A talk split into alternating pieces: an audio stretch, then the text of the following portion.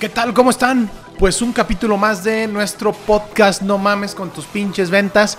Y en este episodio les quiero platicar sobre la diferencia entre un vendedor profesional y un vendedor amateur. Y aunque se oye muy mamón, sí existe una gran diferencia entre el vendedor que es profesional y un vendedor que lo podemos catalogar como amateur por eh, la serie de actividades que realiza, por no cumplir con ciertos requisitos en relación a eh, responsabilidades, actividades, seguimiento, etcétera, ¿no? Que ahorita vamos a ver. Primero, ¿cómo diferenciar entre un profesional en ventas y un amateur en ventas? Existen muchas personas que llevan años dedicándose a las ventas, sin embargo, no dejan de ser personas que no llegan a ser un vendedor profesional. ¿Y por qué? Eh, obviamente los resultados, eh, si, si son personas o has sido una persona que llevas muchos años y tienes un buen récord de ventas, estarás de acuerdo conmigo y si no, de todas maneras te invito a que investigues porque ha habido un cambio bastante radical en el tema de las ventas. Desde el ingreso del comercio electrónico que lo hace un poco más impersonal, eh, el manejo de ventas a través de medios digitales como lo es WhatsApp, eh, a través del Zoom, eh, eso llega a complicar bastante la venta. Incluso la sobreoferta de servicios y de productos también complica, ¿no? Antes eh, tenías la posibilidad de tú llegar a un lugar, hablarle a tus compradores y que ellos fueran a comprarte, ¿no? Ahora no, hay que visitar, convencer eh, y hacer una serie de actividades que te ayuden a cerrar la venta.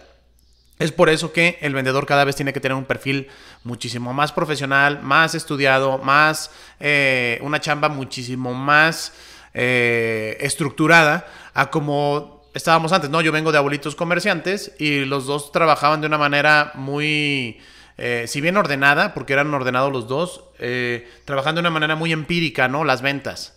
Entonces, eh, antes mm, había facilidad de palabra y con eso tenías facilidad de relaciones, contactos y con eso tenías ya parte, gran parte del camino recorrido. Ahora, lamentablemente, no es así. Entonces, ¿cuáles son los puntos importantes que debes de tomar en cuenta si quieres ser un vendedor profesional? Te los explico aquí de una manera muy breve, concisa y que te va a servir bastante. Punto número uno a tomar en cuenta, analizar y conocer al prospecto. ¿Ok? No te estoy hablando del cliente, te estoy hablando del prospecto. Mucha gente se tira, la venta en frío, llega, no sabe ni, ni realmente a qué se dedica, cuántos años tiene el dueño, y avientan así la venta en frío, ¿no? Difícilmente lo vas a lograr de esa manera, ¿no? Aunque tengas una buena habilidad, tu porcentaje de cierre va a ser menor a que si tú te dedicas a conocer al prospecto, sobre todo hablando en, ventas B2B, ¿no? En ventas B2C, que es este business to consumer, que es eh, a usuario final, pues obviamente si estás vendiendo lunches, mm, el, conocer al cliente se vuelve de otra manera, ¿no? Es más bien como construir una relación para que la persona que siempre pasa por ahí siempre te compre el lonche a ti, ¿no? Pero eso ya es otra cosa. Hablando de temas de B2B, que es el, tema que nos ocupa el día de hoy, pues bueno, si puedes conocer a la empresa a la que vas a visitar, puedes saber a qué se dedica, puedes saber cuáles son sus clientes, puedes ver cuál es su filosofía, su historia, quién es el dueño, está LinkedIn, está Google, está todas las redes sociales que te ayudan realmente a conocer lo más posible a tu cliente, digo, a tu prospecto, antes de llegar a venderle, ¿no? Y eso es bien importante, porque eso va a hablar bien de ti y tú vas a llevar hasta incluso una preoferta ya estructurada. Si bien no se la vas a dejar, sí ya vas a llevar, vas a poder desarrollar un speech de ventas que vaya acorde al cliente. Eso te va a aumentar demasiado el porcentaje de cierre. Eh, segundo, también debes de eh, analizar tus datos, que ya es tu cartera de clientes. Y de ahí ver qué producto es el que vendes más, qué producto es el que no vendes. Tienes productos complementarios que no ofreces al cliente para incrementar tu factura promedio. Este, ¿Qué clientes te compraron el mes pasado? ¿Qué clientes no te compraron este mes? Hay vendedores que no saben eso. Hay vendedores que dejan todo y que dicen, esa no es mi chamba. Yo vendo. Yo no hago reportes. Yo o vendo o hago reportes. Eh, pues eso es un eh, pensamiento bastante arcaico y cero funcional ahora, ¿no? Eh, y créanme que ese tipo de mentalidad tarde que temprano va a estar eh, fuera de lo que es eh, los puestos interesantes en lo que son las partes de las ventas y que te digo si tienes tu negocio, ¿no? Si tienes tu negocio, pues esa actitud no te va a llevar a ningún lado. Entonces, Tienes que aprender a analizar tus ventas, analizar tus clientes, analizar los productos que vendes, cuánto vendes de cada uno, qué producto es más rentable, qué producto es menos rentable y en base a eso armar una estructura y una estrategia de venta. Por ejemplo, si tienes un cliente que te compra el producto A y nunca ha consumido el producto B que es complementario porque está casado con una marca, ¿qué estrategia vas a hacer para poderle vender el producto B? Porque el A se conecta con el B y el B se conecta con el C y eso vas a hacer que tu factura en vez de vender 100 vendas a lo mejor 125, ¿no? Pero esos pequeños detalles no los ven. Entonces, si eres profesional, debes de saber analizar tus ventas.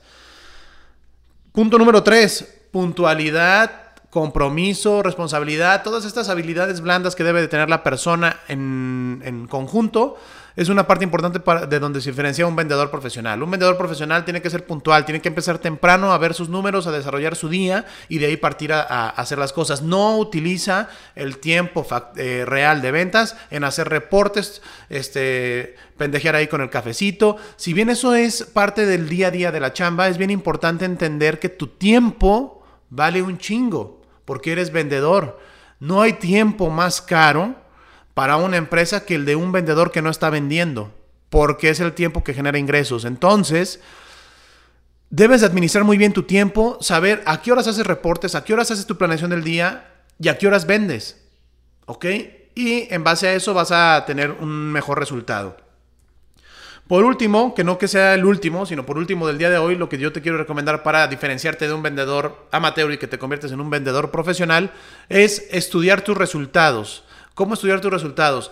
¿Qué hiciste que te funcionó? ¿Qué dejaste de hacer y no te funcionó? ¿Qué speech estás utilizando? ¿Qué speech vas a cambiar? Practicar, leer eh, y sobre todo estarte instruyendo en el tema de ventas constantemente va a hacer que mejores.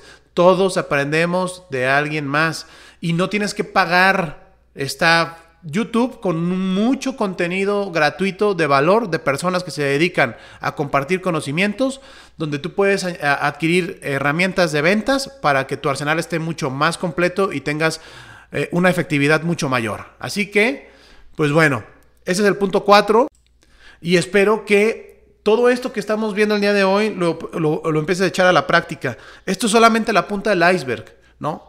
Pero si te fijas, con estos cuatro puntos hemos visto demasiado pero demasiado eh, qué hacer para que te diferencies de un vendedor promedio o amateur que de un vendedor profesional. Así que bueno, pues yo sé que esta información te va a servir, échala a andar, practícala, conviértete en un perro de las ventas y no para demostrarle nada a nadie, sino para que te vaya mejor a ti, tengas más lana y le vaya mejor a tu familia. Que tengas un excelente día. Eh, como siempre sabes que al terminar te deseo un día muy chingón.